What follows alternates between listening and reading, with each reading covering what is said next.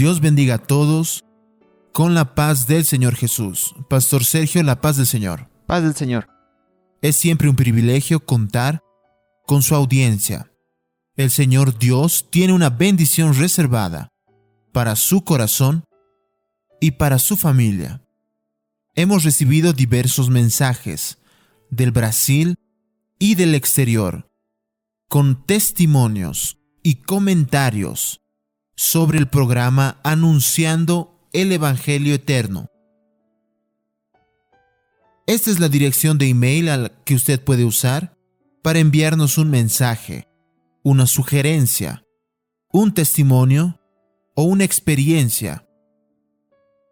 Programa arroba anunciando evangelio eterno.com.br, como está escrito. Y vamos a citar algunos mensajes que recibimos esta última semana. El pastor Leonardo Díaz de la Sierra Espíritu Santo escribió diciendo que hay una, una experiencia de despertar en su iglesia, donde después de cada programa recibe llamadas de hermanos y obreros con relación a los mensajes. También hay un mensaje de una persona de Victoria, Estado de Espíritu Santo, Marcelo Lima, que dice así, ah, la secuencia de programas es algo notable y profundo que nos alcanza. Y él hace una observación que es una verdad, que dice, otra cosa, aún después del retorno de los cultos presenciales, los cultos online tendrán que continuar porque el alcance es muy grande. Melquisedec, nacido de Brasilia, Distrito Federal, escribió el programa. Es un programa especial, llegando al encuentro de mis ansiedades y de aquellos que me piden ayuda. Y aún otro mensaje de un hermano de Canadá que dice, cómo Dios ha operado en nuestros corazones aquí en Canadá y cuenta no solo por el programa de Evangelio Eterno, anunciando el Evangelio Eterno, pero todo el contenido que hay en, la Iglesia Cristiana Maranata. Nosotros estamos cerca de la doctrina y de las revelaciones. Amén. Hemos hablado sobre Jesús en el Antiguo Testamento y la salvación, mostrando una comparación profética extraordinaria entre hombres, personajes del Antiguo Testamento, en aquello en lo que agradaron a Dios y el ministerio del Señor Jesús. Leeremos ahora un versículo de la palabra de Dios que dirigirá el programa de hoy que está registrado en Mateo 21:11. Y la gente decía, Este es Jesús, el profeta de Nazaret de Galilea. Guarde bien este versículo, el cual será repasado y explicado en todo el programa. Entre figuras bíblicas abordadas en el asunto de Jesús en el Antiguo Testamento y la salvación, citamos a Sansón, David, José y otras personas también a lo largo de las últimas semanas. David, que fue rey sobre el Israel, apunta proféticamente hacia el Señor Jesús como rey. Jesús es más que un rey. Jesús es el rey de reyes, el Señor de los señores, como está afirmado en la propia Biblia, en el libro de Apocalipsis, capítulo 19, versículo 16. Cuando presentamos la historia de José, vimos la profecía sobre el Señor Jesús como hombre.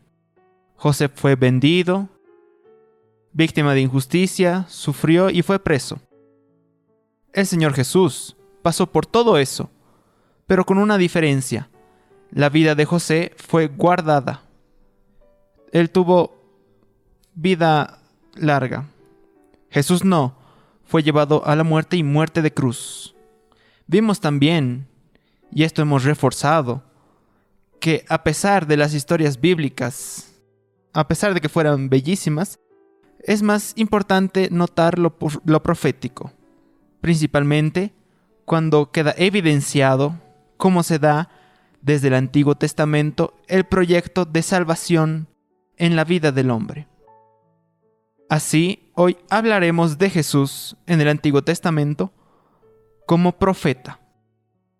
Aspectos del Antiguo Testamento, Sergio, que presentan proféticamente ya en la institución del culto a la persona del Señor Jesús. Un culto, el culto del Antiguo Testamento. Que era un culto, y es importante destacar y llamar la atención, es esto aquí. El culto allá en la época del Antiguo Testamento, que fue instituido por Dios. Revelado por Dios. Totalmente revelado por Dios, orientado en la época de Moisés. Y veremos entonces la prefigura profética del Señor Jesús en todos los actos de aquel culto. Sí, Sergio. Como hemos hablado hay, eh, ya en muchos programas, el Señor Jesús está profetizado en todo el Antiguo Testamento. Sí. Profetizado como rey, como sacerdote, como hombre, como juez, y hoy vamos a abordar como profeta, como usted dijo. El culto del Antiguo Testamento fue instituido por Dios aún en la época de Moisés, en la jornada del pueblo hebreo, desde Egipto hasta Canaán, a la tierra prometida por Dios para su pueblo, como vamos a ver en el mapa que está siendo presentado. Y vamos a hacer este viaje hasta el Oriente Medio antiguo, donde muestra la salida del pueblo de Egipto, toda su caminata por la por el desierto hasta llegar a la frontera de Canaán, cuya última ciudad era Jericó. Y fueron 40 años en el desierto. 40 años de dificultades. Pero la presencia de Dios estuvo todo, todo el tiempo con ellos. Siempre se reveló y mostrándose proveedor de su pueblo. De día una nube, por la noche una columna de fuego. Y es importante, Daniel y todos, recapitular cómo esto se dio, porque nosotros hablamos de José. Vino otro faraón tiempos después que no conoció a José y a su, familia. El pueblo hebreo comenzó a multiplicarse en Egipto y de ahí en adelante el faraón hizo al pueblo hebreo sufrir, esclavizarlos. Entonces el pueblo clamó al Señor y envió a Moisés. Moisés para liberar al pueblo. El pueblo salió y comenzó esta jornada en la institución del culto. Y proféticamente, la caminata, la salida del pueblo de Israel de Egipto, atravesando las ciudades desiertas hasta llegar a la tierra prometida Canaán, proféticamente apunta exactamente a la iglesia que también está en una jornada, atravesar el desierto de la vida, pero el destino de la iglesia es la Canaán celestial. Gloria a Dios. Bendito sea el Señor. Es decir, el culto del pasado en el Antiguo Testamento es el culto que la iglesia fiel realiza hoy, en todos los aspectos proféticos que nosotros vamos a mencionar, se están cumpliendo y están siendo vividos por la iglesia fiel. Ahora, una pregunta. ¿Cómo Dios exactamente reveló este culto? La respuesta comienza en el libro de Éxodo, en el capítulo 12, que nosotros vamos a leer. Y cuando entréis en la tierra que Jehová os dará, como prometió, guardaréis este rito. ¿Qué rito? Es un rito de la salida, un culto, cuyo final, cuyo objetivo era una tierra prometida por Dios era, en verdad, una promesa. Este culto fue revelado totalmente instituido por Dios. Sí, y fue este culto instituido en la salida, a partir de la salida de Israel hacia Canaán, porque era ya una profecía, como usted dijo ya, una profecía al respecto de un momento, del momento de la salida de la iglesia. Volviendo proféticamente. Glorias al nombre del Señor. Pero no el pueblo que se mostró en el mapa. El pueblo fue a una tierra física, geográfica. La iglesia del Señor está yendo a una tierra celestial. A la patria celestial. Glorias al nombre del Señor. Daniel y todos, es muy importante entender los aspectos del Señor Jesús como profeta en el Antiguo Testamento. Una vez que el culto del Antiguo Testamento trajo sus aspectos históricos, toda la prefigura, la indicación profética del Señor Jesús, porque Dios no solo reveló que debería ser hecho un culto, el Señor también reveló todos los detalles, cómo el culto debería ser hecho. La forma del culto. La forma del culto, los elementos del culto. La forma del culto, perciban, no vino de la creatividad de Moisés, que era el líder sobre Israel, o de cualquier otra persona. Todos los actos del culto del Antiguo Testamento fueron revelados por Dios. Inicialmente, aún durante la travesía por el desierto de Egipto hacia Canaán, el culto era hecho en un tabernáculo. Como estamos viendo aquí, imágenes ilustrativas sobre este templo móvil llamado tabernáculo. Porque los hebreos, como nosotros ya vimos, habitaban en el desierto, iban caminando casi diariamente. Entonces el tabernáculo era montado y desmontado. Conforme la voluntad de Dios, por su mano, su deseo. Más adelante, fue construido un templo, muchos años después. Pero este templo fue construido por Salomón, hijo del rey David. Pero aquel templo fue destruido, otro fue construido en su lugar, otra destrucción, y nosotros podemos ver aquí una foto de Jerusalén. Vamos a hacer otro viaje, Daniel. Vamos a Jerusalén. Vamos a ver aquí los destrozos. El lugar de los destrozos. Donde fue aquel último tiempo. Templo. Una imagen aérea. Y aquí una visión del Monte de los Olivos. A partir del Monte de los Olivos. Donde era el lugar del último templo. Qué linda imagen. Es verdad. Vimos, por tanto, que los lugares de culto de los hebreos, los el, el tabernáculo, los templos fueron transitorios. Todos ellos quedaron en el pasado. Y ahora nosotros vamos a un hecho profético. En el ministerio del Señor Jesús, cuando cierta vez él se encuentra con una mujer y la Biblia dice en la región de Samaria.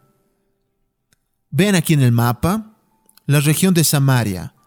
Vamos a, vamos a hacer otro viaje al Oriente Medio. Y el Señor Jesús se encuentra con la mujer samaritana. Samaria quedaba entre Judea, entre Judá y Galilea, y cerca a Jerusalén y ella estaba junto a un pozo.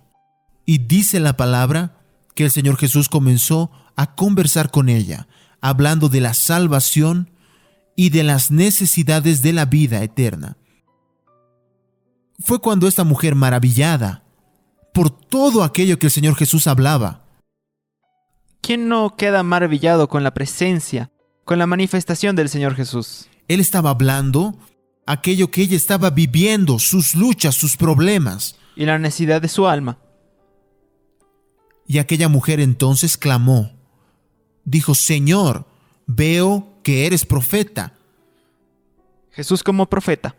Enseguida la mujer hizo una colocación a Jesús exactamente una, la preocupación que ella tenía, una preocupación religiosa.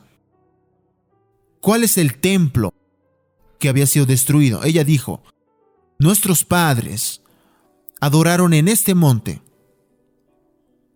Y ustedes dicen que en Jerusalén es el lugar donde se debe adorar.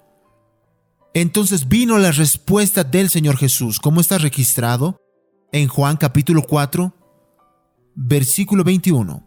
Y vamos a leer también el 23, que dice así. Jesús le dijo, mujer, mujer, créeme que ahora que la hora viene cuando ni en este monte ni en Jerusalén adoraréis al Padre. Mas la hora viene, prosiguió el Señor Jesús, y ahora es cuando los verdaderos adoradores adorarán al Padre en espíritu y en verdad, porque también el Padre tales adoradores busca que le adoren. Qué cosa tan interesante. Dios busca a los verdaderos adoradores. ¿Quieres recibir la verdadera en adoración? espíritu. Es por la operación del Espíritu Santo y en verdad, porque es Jesús, porque Jesús es la verdad. Gloria a Jesús. Vamos a ver ahora un cuadro, amados, con los principales elementos del culto del Antiguo Testamento. Y como todo esto, noten la profundidad, como todo esto apuntaba proféticamente al Señor Jesús. Aquí está, los elementos del culto en el Antiguo Testamento. Este culto, para que suceda, ¿qué necesitaba? Necesitaba tener un templo. Que era el tabernáculo después un templo físico, efectivamente. La presencia del sacerdote. La víctima. El animal sacrificado. Sería la ofrenda. Y había el día. El día para el culto. El día que ellos, que ellos llamaban de descanso. El templo. En el culto del Antiguo Testamento, el templo, como ya dijimos, era transitorio. Ya con Jesús no. Cierta vez Jesús apuntó hacia el templo en Jerusalén y dijo lo que está aquí en Juan 2.19. Derribad este templo y en tres días lo levantaré. Pero, como Juan también registra en su Evangelio, Jesús estaba hablando del templo de su cuerpo, un templo eterno, a ser adorado en espíritu y en verdad. Entonces el templo apuntaba a Jesús y el sacerdote también apuntaba proféticamente a Jesús. Amén. Varios sacerdotes del culto del Antiguo Testamento existían y había uno que era sumo sacerdote. Por eso el Señor Jesús, como está registrado en la carta a los hebreos, vino como sacerdote eterno, según la orden de Melquisedec. El otro elemento que está aquí era la víctima, el animal sacrificado. Es interesante que los animales tenían que derramar su sangre, morían. Y claro, no podría ser el mismo animal que los, en los sacrificios que se iban repitiendo. Ahora, Jesús, él vino como sacrificio vivo, Juan el Bautista, aquí en Juan 1.29, el, el último profeta del Antiguo Testamento, cuando vio al Señor Jesús, ¿qué dijo? He aquí el Cordero de Dios. Que quita el pecado no solo de un pueblo. El pecado del mundo. El pecado del mundo. Jesús es el Cordero único, insustituible. Jesús es el Cordero eterno, que murió una única vez, pero resucitó y está vivo y había un día separado. Era el día que los hebreos llamaban el día de reposo, el día de descanso, que era el sábado. Está claro, queridos, que muchas personas necesitan de descanso para sus cuerpos físicos, y cada uno va descansando como le fuese posible. Ahora, el descanso, que es Jesús, no es para el cuerpo físico, es para el alma. Es diferente. Descanso para el alma. Es solamente en Jesús. Solo Él puede dar este descanso. Como Jesús mismo dice, como está registrado en el cuadro del Evangelio de Mateo. Llevad mi yugo sobre vosotros y aprended de mí, que soy manso y humilde de corazón, y hallaréis descanso para vuestras almas. Glorias a Dios. Entonces, aquellos que aceptan a Jesús como su Salvador, ellos descansan en Jesús todo el día, todos los días, porque la carne y sangre no entrarán al reino de Dios. El descanso es para el alma. Entonces, Sergio, el culto del Antiguo Testamento. Vean qué extraordinario Y es lo profético. Todo apuntaba a quién? Al Señor Jesús. El templo, Jesús. El sacerdote, El sacerdote eterno Jesús. la víctima El Cordero de Dios. y el día de descanso. El descanso para el alma. Entonces la iglesia descansa en Jesús todos los días. Y los que nos están viendo, si estás cansado, si tu corazón está angustiado, aquí está la, la solución. Jesús, que da descanso para el alma. Participaremos de un loor que dice, su nombre es Jesús. Yo lo amo. Cuando Él te dé una experiencia de salvación para descansar tu alma todos los días en Jesús, usted va a amar este nombre cada día.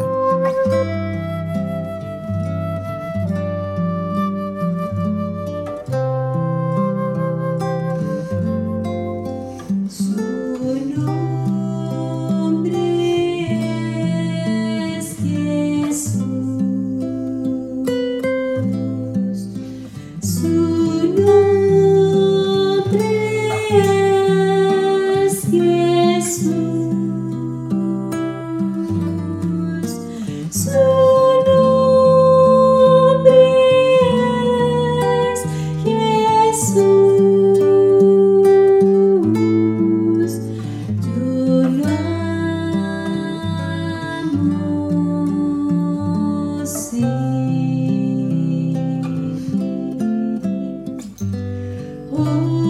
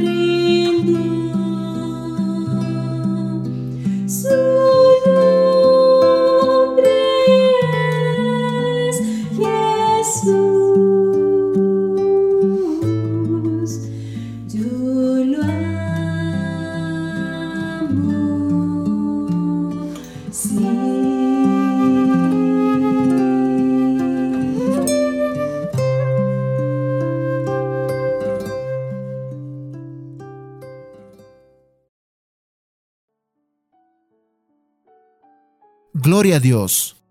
Alabado sea el nombre del Señor. Amén. Tenemos hoy, por tanto, vimos al Señor Jesús profetizado una vez más en figuras del Antiguo Testamento, especialmente hoy en el culto del Antiguo Testamento. Todo apuntando a la salvación a través de Jesús, apuntando para la vida eterna. Leímos en el inicio del programa Jesús como profeta está confirmado en el Evangelio de Mateo capítulo 21, versículo 11. Y la gente decía, Este es Jesús, el profeta de Nazaret de Galilea. Está profetizado y presente en el Antiguo Testamento, en el proyecto de salvación de Dios para el hombre. Vimos hoy que el Señor Jesús es al mismo tiempo profeta que se hizo templo, sacerdote, víctima y el descanso para el alma que está cansada. Lo histórico, queridos, es bello, pero lo más importante y notable es lo profético, ya que lo profético evidencia cómo sucede, cómo se da el proyecto de salvación en la vida del hombre, profetizado desde el Antiguo Testamento. Maranata, el Señor Jesús viene. Amén, gloria a Dios.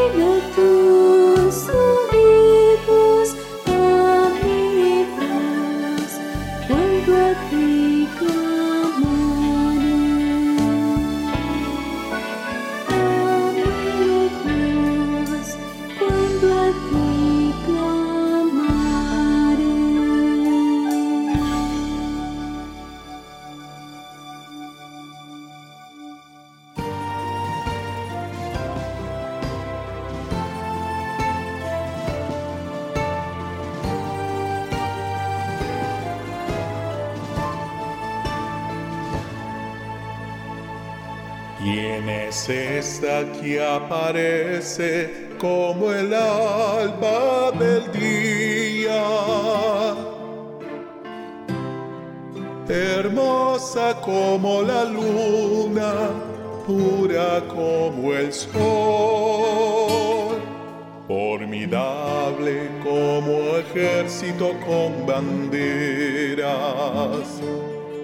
Bajé al jardín los nogales para mirar los renuevos del valle, para ver si brotaban las vides, si florecían los granados. No sé cómo imaginé en el carro de mi noble pueblo.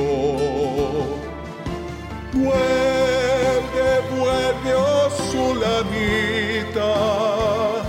Vuelve, vuelve para que te contemplemos. Porque queréis contemplar a la Sulamita en la danza de Manaí,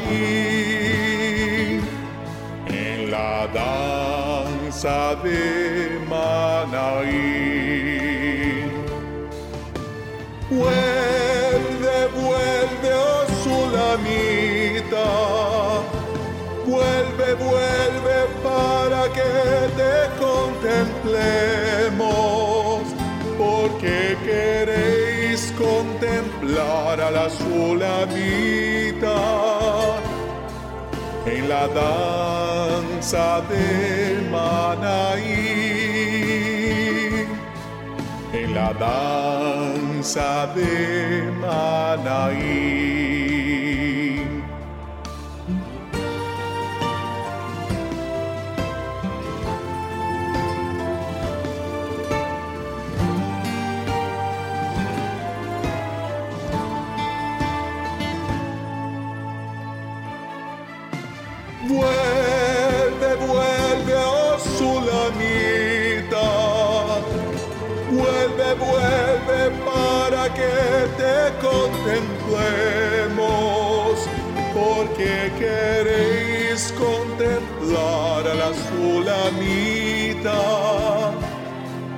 En la danza de Manaí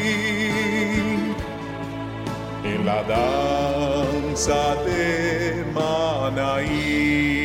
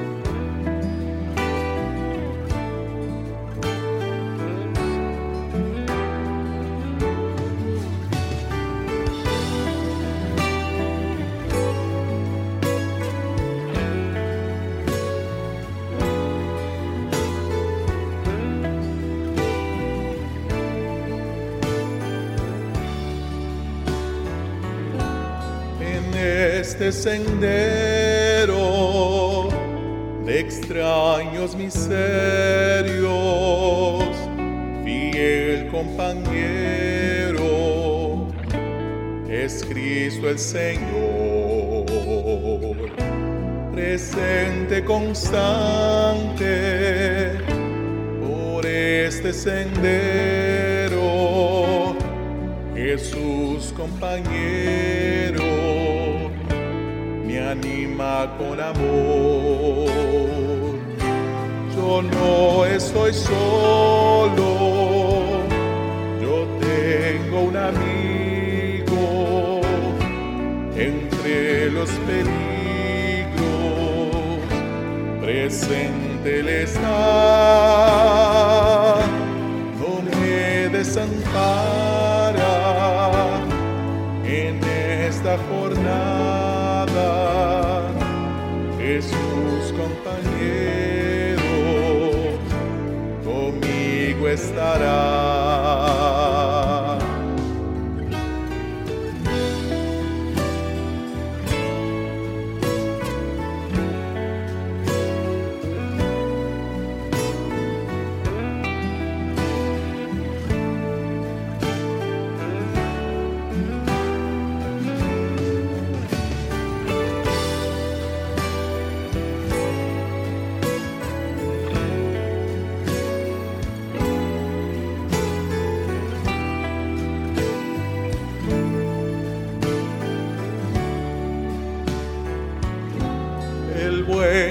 Compañero es aquel que ayuda en la eterna conquista de la vida real.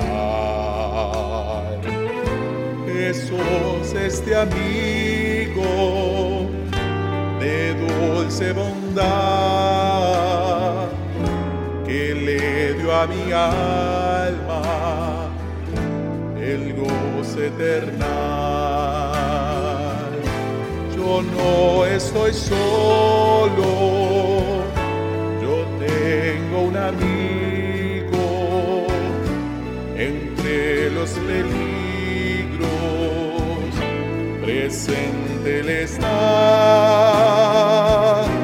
no me desampara en esta jornada.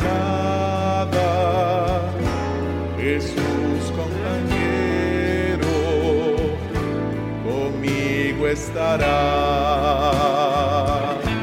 Jesús compañero, conmigo estará.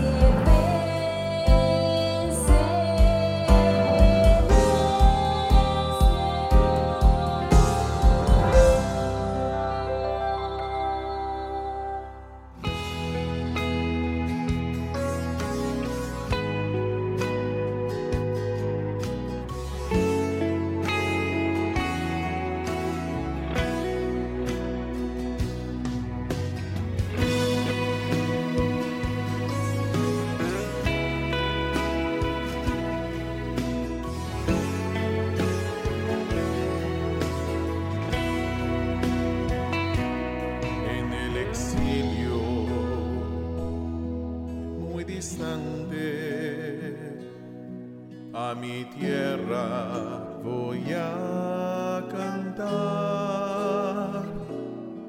Es de todas la más bella, con ella vivo soñando, más saludable.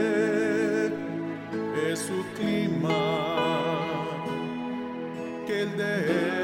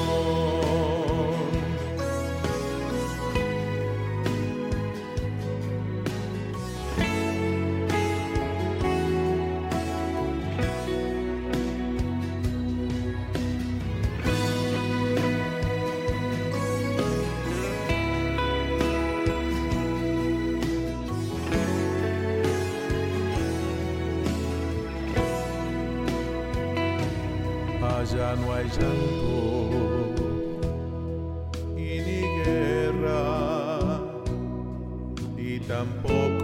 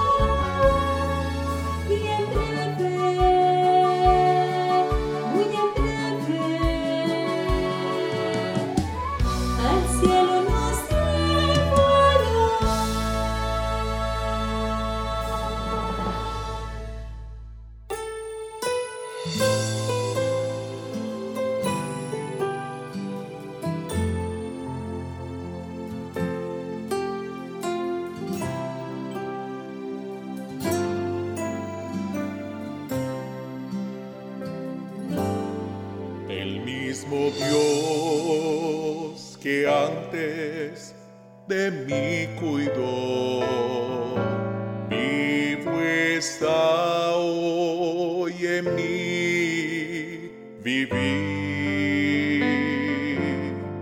Misericordias me seguirán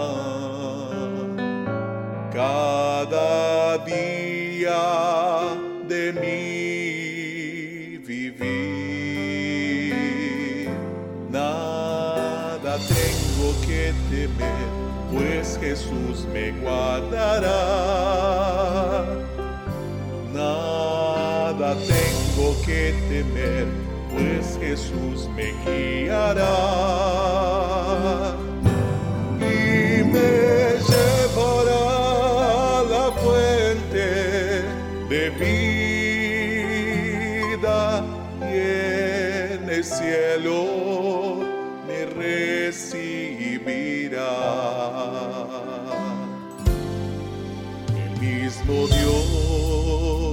que antes de mí cuidó